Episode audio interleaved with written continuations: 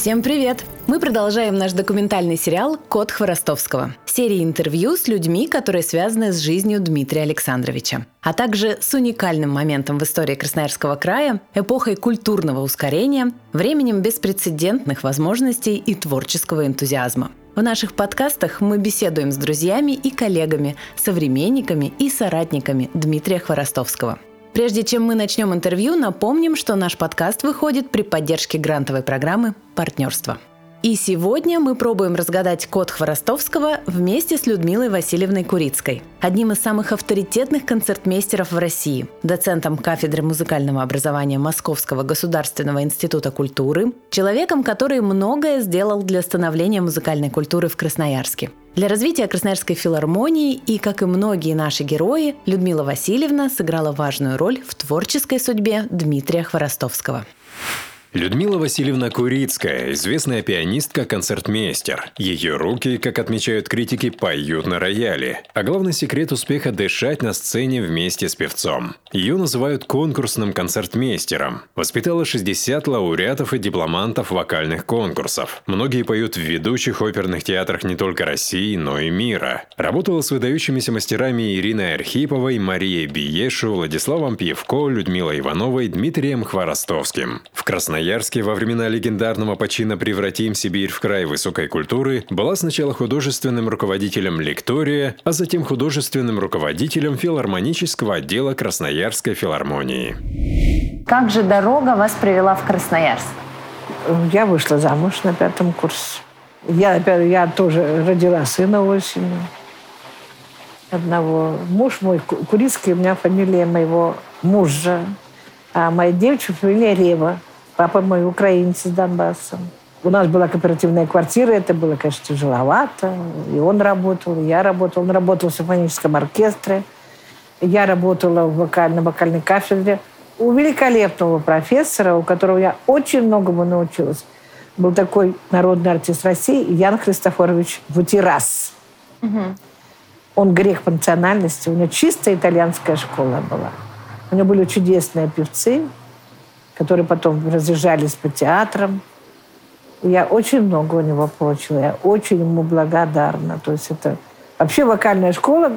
С 15 лет, как я начала с певцами работать, и первый концерт играть, так вот я всю жизнь с певцами и нахожусь. Вот. А потом моему мужу предложили в Красноярск. Угу. И там ему давали квартиру. А мне предложили филармонию. А я до этого, ну, я с филармонией на Свердловской была связана, там ездила, играла концерты от филармонии. Ну, я в филармонии-то не работала. Ну, я думаю, ну, поеду, попробую.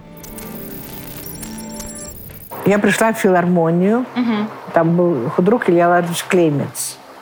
Он говорит, у нас сегодня на вечер нету концертмейстера, вы не могли бы поехать сыграть? Я ни с кем не репетировала, ну, в связи с тем, что я э, ну, прилично играю с листа. Я поехала и сыграла концерт. И тогда познакомилась с певцами вот отдела этого. То есть сразу без Лекторий. Это музыкальный лекторий назывался. Музыкальный лекторий.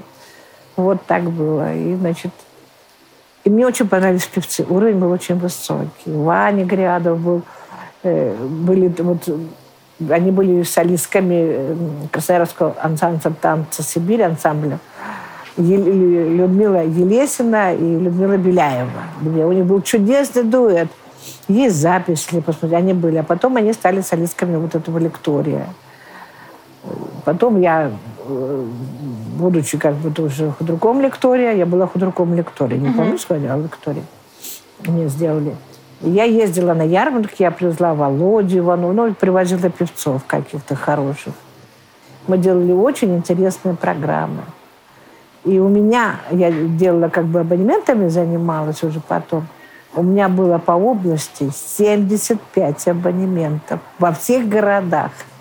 У нас был абонемент и в Норильске, и в Канске, и в Ачинске, и вообще везде, и по, и по, музыка, и по общеобразовательным школам это было. Причем приезжаете в какой-то город, там для младших классов, для средних там в каком-то училище еще. То есть это вот получилось так много, понимаете? Угу. Для каждого возраста был свой абонемент. А помните вообще, какой был Красноярск тех лет? Тогда, тем более, все так сильно, такое большое внимание уделялось культуре именно. Да, да. Расскажите про это время. Вот как раз я когда приехала, был такой лозунг «Превратим Сибирь Край высокой край культуры. высокой культуры». Зачинателем был тогда Федирка был, Павел Стефанович. и Рукша, и все управление культуры в связи с открытием малого зала с хорошими инструментами. И в связи с приездом Ивана Философовича Шпиллера, блестящего музыканта, он последний ученик Гаука, племянник знаменитой Натальи Дмитриевны Шпиллер. Он сложный был человек, но мы с ним очень подружились, потому что мы с ним, как говорят, дули в одну дудку. Вот. Он говорит, ну, поехали в Москву будем. Вот мне надо для этого момента того-то, того-то, того-то. Вы, значит, я еду в Москву и приглашаю, и все едут, потому что хороший зал, хороший инструмент, стендвей, А их тогда было немного немного было. по стране, да? Ну как, нет, они были везде, но их надо же было купить. Где вы их покупали? Как вы В Москве? Нет, в инструмент? Москве, в Москве. В Москве, вот здесь же э, продавали. А для большого зала вообще сделали две красных Москвы, которые я тоже выбирала. И тоже это тоже был Стенвей, только он назывался «Москва». И обязательно захотели красное, потому что для большого зала. Когда большой зал попозже открыли, чем малый. А в малом стояло два Стенвея. Были какие-нибудь непреодолимые задачи, которые нужно было выполнить, чтобы вот филармония была прямо Не на было. высочайшем уровне? Не было Все давалось легко. Ну как легко? То есть все, вот если что-то надо было, меня понимали. Все, и руководство тогда Самойлов был, и Клемес, пожалуйста, и, и руководство управления культуры. Они понимали, Суроткин, Рукша все доверяли, понимаете? И поэтому я не всегда ходила в, в крайком партии, я больше с управлением культуры общалась. И меня посылали на эти э, совещания. Или я различно ездила, ездила я. То есть мне удавалось взять очень хороших как бы инструменталистов. У меня, кто, у меня только Витя Третьяков приезжал. У меня Рихтер сыграл 8 концертов в Красноярске. 8 концертов. И он был очень доволен Красноярском. Ну, вот такие... Я его даже в Абакан возила. Даже в Абакан. Мы поехали, значит, ему, конечно, было интересно посмотреть Саино-Шушинскую ГЭС. И после концерта, мы после концерта поехали. Это же был уже вечер, ночь. И ради него открыли и включили ГЭС. Свет включили, чтобы мы туда могли пройти. Представляете? Ради Рихтера. Размах движения «Превратим Сибирь в край высокой культуры» был грандиозным, а главное подкреплялся конкретными делами. Были созданы симфонический оркестр, театр оперы и балета, институт искусств, художественный институт. Продвижение было объявлено на всю страну. Красноярцев поддержали все творческие союзы СССР и театры. Все существующие вновь открывшиеся учреждения культуры пополнялись молодыми специалистами со всей страны. К примеру, на работу в 1980 году в край прибыло 459 молодых специалистов. Все они были обеспечены не только трудоустройством, но и жильем. Благодаря чему это было возможно? А благодаря вот этому лозунгу «Сибирь в Мне край кажется, что культуры»? Или лозунг это одно, а люди это другое. Люди. Ко мне приезжал Слободянник, Третьяков, э, Спиваков. Я ехала в Москву, квартет Бородина. Это лучший коллектив. Я ехала в Москву, приходила на концерт, я говорю, поехали в Красноярск, приедем, о сроках договоримся. И они приезжали все. Я с многими была просто знакома. Алекс Слободянников, вообще мой троюродный брат был, как выяснилось потом. Э, Витя вообще Третьяков, он э, тогда у него он болел, у него была сложная диета, я заказывала кто, кому что поесть. То есть в филармонии все шли навстречу, в смысле питания, в смысле всего. Никаких проблем не было. Я вам клянусь, потому что было другое время. Я не знаю, почему такое время было. Но я была влюблена в город, я была влюблена в людей, в свою работу, свою любимую филармонию? да, в любимую филармонию. Красноярская краевая филармония – одна из крупнейших концертных организаций Сибири и Дальнего Востока. Свою предысторию ведет с 1928 года, когда в Красноярске возникло первое филармоническое общество. Во времена известного почина «Превратим Сибирь в край высокой культуры» на берегу Енисея по проекту известного архитектора Арега Саркисовича Демирханова построили изысканный концертный комплекс в виде роскошного рояля с открытой крышкой. Комплекс был представлен двумя залами – большим и малым, двери которых открылись в 1982 и 1984 годах. Большая сцена предназначалась в первую очередь для выступления ансамбля танца Сибири, а малый зал возводили под коллектив мирового уровня Красноярский симфонический оркестр под управлением Ивана Всеволодовича Шпиллера. Насколько я поняла уже про это время, всем хотелось поехать в Красноярск, потому что маленькая конкуренция, все стартуют примерно в одно и то же время. Значит, я вам хочу сказать, квартиры давали? Квартиры давали. И даже продукты давали? Даже продукты давали. Мне сыну сразу садик сделали. Сразу сделали а сколько садик. ему было тогда лет? Я приехала, было пять лет. Пять лет. Сразу сделали садик. Учился он в десятой школе. Мы с Курицким туда приходили, давали шефские концерты. А с Димой, знаете, как я познакомилась? Мы же все ездили, когда выборы, высылали и студентов, и педагоги. Я всегда mm-hmm. ездила играть на эти выборы. Мы с ним встретились на концерте на выборах. И первое произведение, которое мы исполнили, это был роман Булахова «Вот на, на пути село Большое». Я его услышала, понимаете, я просто была зачарована его голосом. И теперь, когда я делаю концерт его памяти, я всегда этот роман включаю в программу. Вы тогда с ним познакомились впервые? Ну, я про него слышала, конечно, а тут вот мы встретились первый раз. Он был такой, знаете, живой, хулиганистый, увлекающийся. И все девчонки были у него влюблены. Поддержкой для нас будут ваши оценки и отзывы в Apple Podcasts и Яндекс Музыка и отметки в социальных сетях. Приятного прослушивания! А вы помните ваш первый концерт, ваше первое совместное выступление? Помню, 11, 11 января 88 года. Где это было? Малый зал филармонии.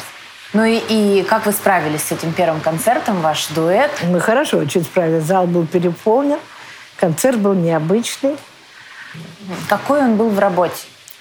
Вот когда вы начали только репетировать? Вы знаете, Дима был потрясающий в работе. В каком смысле? Он тогда уже, его взяли с третьего курса уже в театр взяли. Он там сначала спел маленькую партию Вани Земнухова. Туда была молодая гвардия. А потом он пел, ну, небольшую там тоже. Потом первая, первая партия была Сильвио в «Паяцах». Очень хорошо. И, естественно, когда приходит молодой солист, его часто занимает. Он много репетирует и все. Но даже в день спектакля Дима мог прибежать и позаниматься немножко.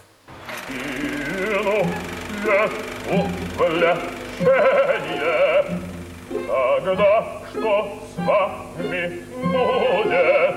Вот вы о чем подумайте, он скоро вас забудет, что вам тогда останется такая связь отмена и небом проклята.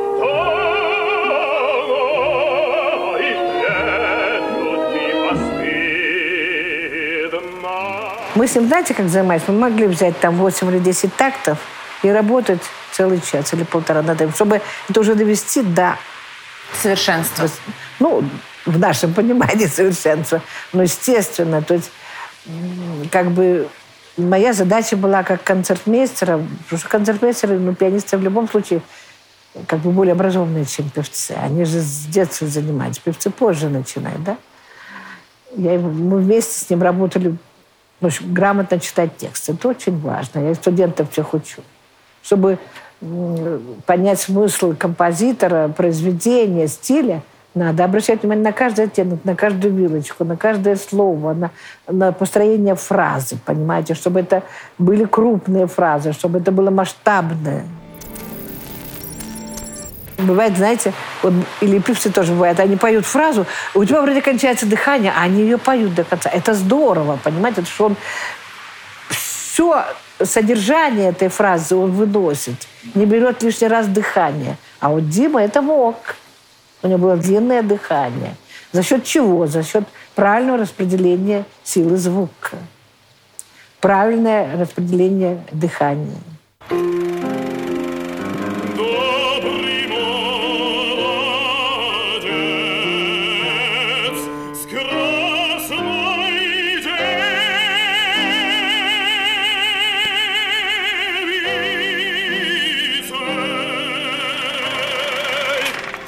Он учился у очень хорошего педагога. Это Иофили Екатерина Константиновна. Она была сложный человек, она была резкая такая, но она была настоящий педагог. И он ей очень многим обязан, конечно, как вот угу. как певец, как вот именно чисто школу, которую он получил. Вы закрывались в вашем кабинете, пользуясь служебным положением? Огромный кабинет. У меня там стоял прекрасный фест. Сейчас его, я когда-то ездила потом э, на фестиваль, его наполовину обрезали. Я так расстроена была. У меня там была прекрасная стенка. У меня была вся аппаратура. У меня был проигрыватель. У меня был магнитофон, но он был катушечный, но это был магнитофон. Мы позанимались, мы записывали и слушали себя. Знаете, как это здорово. То есть находили ошибки, да, разбирали? Да, да, да. То, мы что... думали, как это лучше построить. И что могу сказать, что Дима мне очень доверял как старшему товарищу, как больше, более опытному. Вот понимаете? я и хотела спросить, он прислушивался к вам он или вы спорили у вас? Он прислуш... Нет, мы да, на какую-то тему, он говорит, я бы хотел так. Я, естественно, если меня это устраивало, я соглашалась. Он, у, у него личность была, безусловно, заурядная личность. Но какие-то вот основы, все, он со мной советовался, он доверял. Доверял, ничего не могу сказать. Потом стал, говорят, более строптивый. Мне Аркадьев говорил, что вот он... Люда, как ты, он вот со мной не соглашается, я говорю, ну как, ну, иди на компромисс где-то, а где-то свою, надо быть политиком.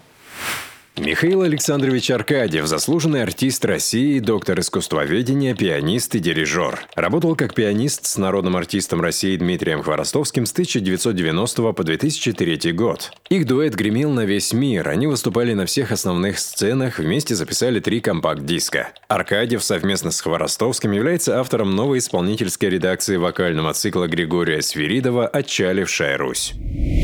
Расскажите про конкурсы с Дмитрием Хворостовским. Как э, пришла идея э, поехать на первый конкурс?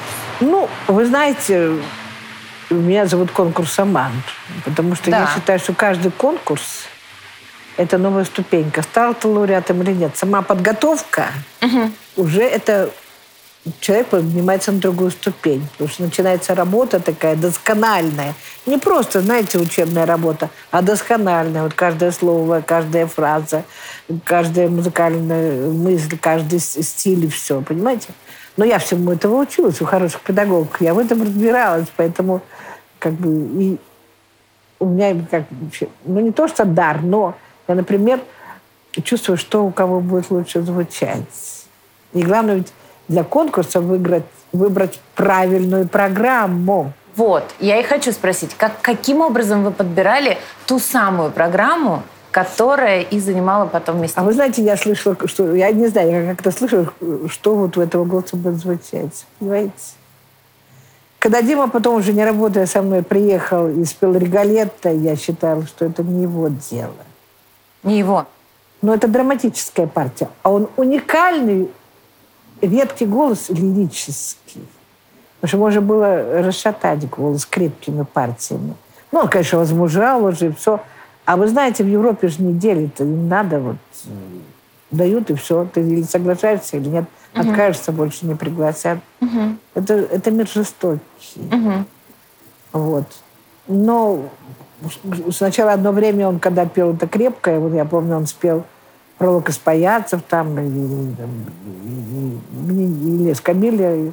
Я пришла, он говорит, ну тебе, конечно, не понравилось за кулисы. Я говорю, ну, я говорю, Дим, ты хорошо спел, но это не... Это твой голос не делает намного красиво. Ну, он, хорошо, все, все взял, все красиво. Ну, я лучше слушаю тебя в Елецком или в Онегине, понимаешь? Вот когда уже стал постарше, он вернулся больше к лирическому репертуару. Это было. Угу. Итак, первый конкурс. Э, пришла первый конкурс. идея поехать на конкурс. Ну, это была Иофель идея. Он поехал на всероссийский конкурс. Я не с Ольгой Бородиной тогда, это конкурс был в Перми, проходил. Они заняли, заняли первое место. Тогда. Угу. Моя девочка там третье место заняла. И вот тогда его уже узнали. Вот. А, а тот, кто прошел всероссийский конкурс, он автоматически шел на конкурс Глинки. И вот он попал на конкурс Глинки. Угу. С Рехой тогда. И вот там получил первое место. А потом начались концерты. Раньше были концерты лауреатов в колонном зале, э, потом в большом зале консерватории. Угу. Представляете? Сейчас уже этого нет. Ну, это денег стоит все. И вот уже в эту поездку я с ним поехала. Он меня попросил, мы выступали. И, и потом, значит, вот нам предложили в Тулузу, мы поехали в Тулузу. В Тулузу. Программу кто придумал? Мы вместе выбирали Тулузу. Но там очень большая программа. Там было шесть арий различных и шесть романсов. И два из них должны были... Одна должна быть французская ария и одна, один французский романс обязательно. Угу. Ну, мы выбирали то, что у него лучше, естественно. Все это мы подготовили. Э, спрашивают они всего шесть произведений из этих 12. Но ты не знаешь, что тебе жюри закажет, понимаете? Угу. В первом туре мы спели с ним Макбета, как сейчас помню. Макбет — это крепкая партия, но ария у него великолепно получалась. А во втором, ну, он писал про этот случай, во втором случае должен, нам дали Валентина. А раньше, значит, у нас же не было зарубежных клавиров.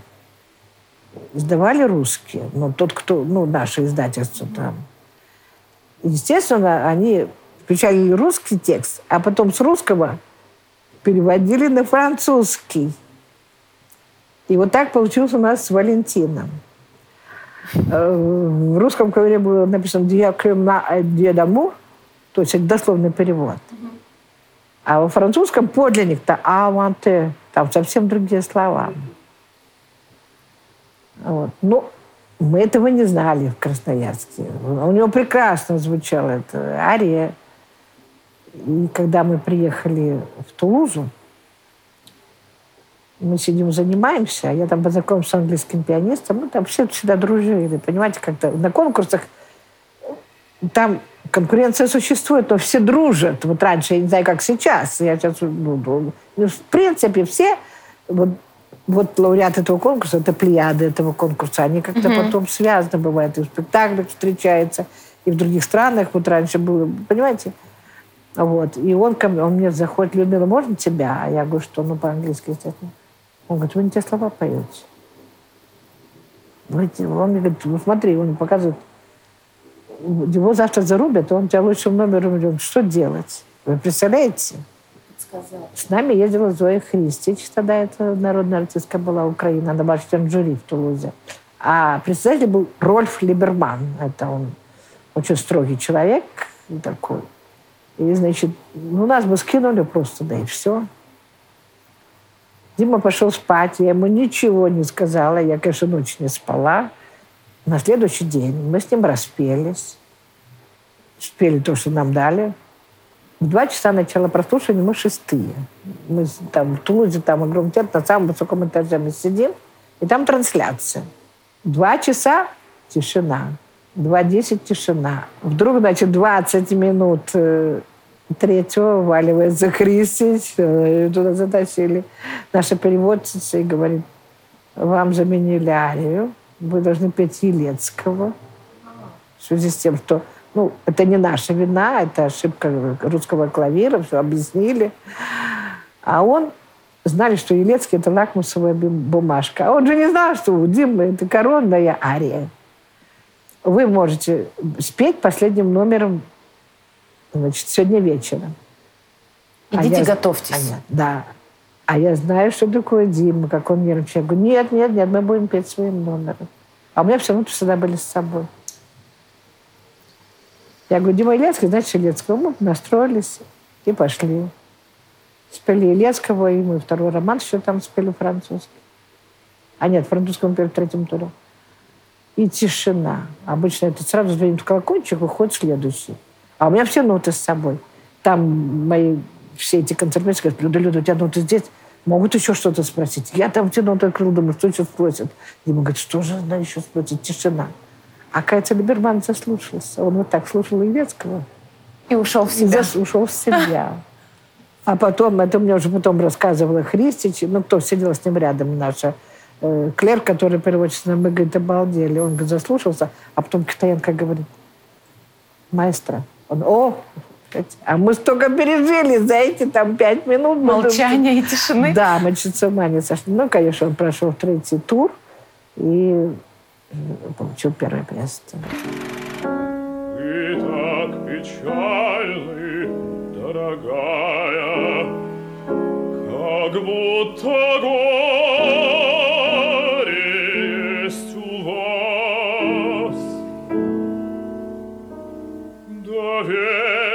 Доверьтесь мне.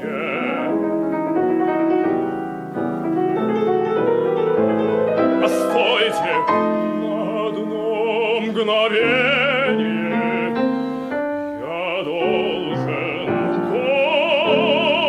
должен вам сказать. Он вообще перед этими конкурсами с какими мыслями и надеждами ехал? Он волновался или он был абсолютно уверен в победе? Нет, он, он- мы никогда не говорили о победе. Мы ехали и готовились. Просто ехали делать свое дело. Да, ехали делать свое дело. Он тогда был еще молодой, понимаете, еще не такой, ну, уже был как бы победный, нет. Он ехал делать хорошо свое дело. И за- а зачем об этом думать, понимаете? Он потом еще, вот мы съездили в Тулузу, и потом он съездил в Кардиф, и больше на конкурсы ездить не стал. Получается, что вы, а, поработав в Красноярске, разъехались вроде по разным городам, но, тем не менее, именно в рабочих моментах, в рабочих процессах Бывало, да, постоянно конечно. встречались. Когда он с нашим хором, естественно, я всегда была на репетиции, старалась пойти, посидеть и послушать.